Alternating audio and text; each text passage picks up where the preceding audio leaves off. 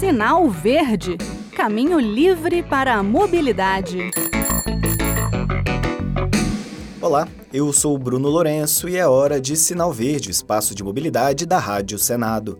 No programa de hoje vamos falar de algumas mudanças e esclarecer leis e normas de trânsito que chegaram neste ano. Pois é, o Conselho Nacional de Trânsito, o CONTRAN, anunciou uma série de novidades para este ano.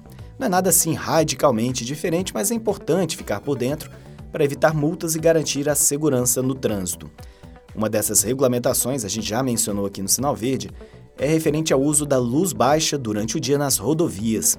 Agora, essa luz baixa é obrigatória apenas em trechos de rodovias que estejam fora do perímetro urbano, ou seja, em estradas que cortam zonas rurais ou afastadas dos centros urbanos. Sem contar que os carros novos já estão saindo de fábrica com aquela luz diurna, a DRL, luz de rodagem diurna, numa tradução livre né, dessa sigla que vem do inglês. Então essa preocupação deixaria de existir. A multa, no caso de descumprimento, é de R$ 130,16. Outra mudança importante diz respeito ao prazo de renovação da Carteira Nacional de Habilitação. Antes, o prazo era de 5 anos para motoristas com menos de 65 anos e de 3 anos para os acima dessa idade. Agora, o prazo passou para 10 anos para motoristas com menos de 50 anos, 5 anos para quem tem entre 50 e 70 anos e 3 anos para acima de 70 anos de idade. Além disso, o CONTRAN também definiu que o exame toxicológico, que antes era obrigatório para motoristas profissionais a cada dois anos e meio, agora passa a ser obrigatório apenas para motoristas profissionais que exerçam atividades remuneradas de transporte rodoviário de passageiros ou de cargas. E após o vencimento da carteira, o prazo para a renovação é de 30 dias. O Contran também, para fazer um trocadilho, né, clarificou a regra para o uso do insulfilme, aquela película para escurecer os vidros dos veículos.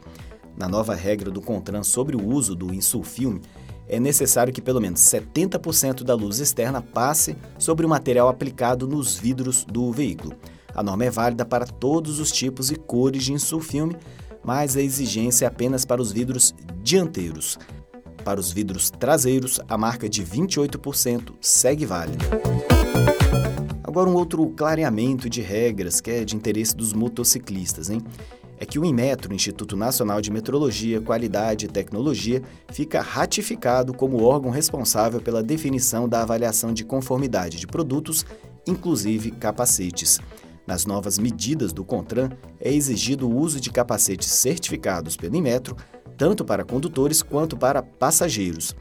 Importante, o capacete deve estar afixado com o conjunto formado pela cinta jugular e um engate por debaixo do maxilar Possui também dispositivo retrorefletivo de segurança nas partes laterais e traseira do capacete.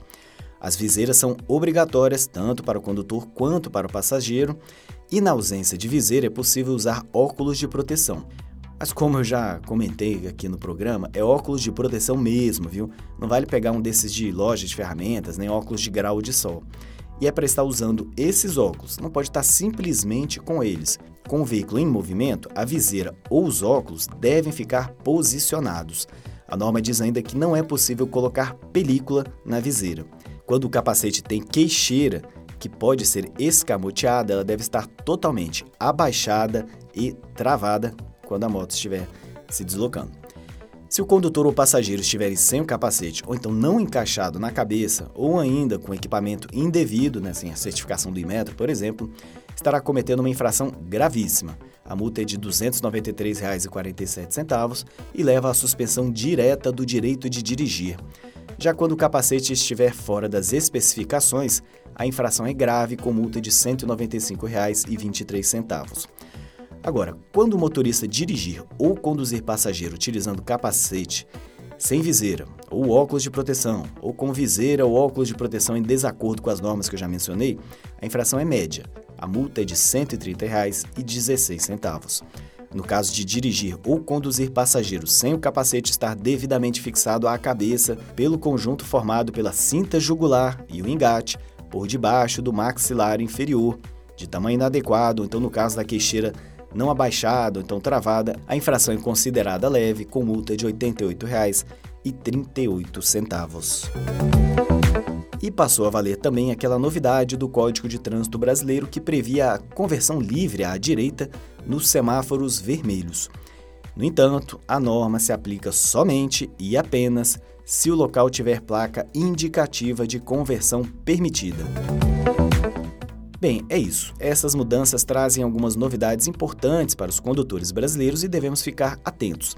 Lembrando que a segurança no trânsito é responsabilidade de todos. Portanto, respeite as normas de trânsito, use o cinto de segurança, não utilize o celular enquanto dirige, sempre que possível, opte pelo transporte público ou pela carona solidária. Espero que essas informações tenham sido úteis para vocês. Gostaram? Querem saber mais? Nosso e-mail é radio@senado.leg.br e o WhatsApp da Rádio Senado é 61 98611 9591. Os programas anteriores podem ser encontrados com uma pesquisa no seu buscador favorito ou então no site www.senado.leg.br/radio/podcasts. Um abraço a todos e até o próximo Sinal Verde. Sinal Verde Caminho livre para a mobilidade.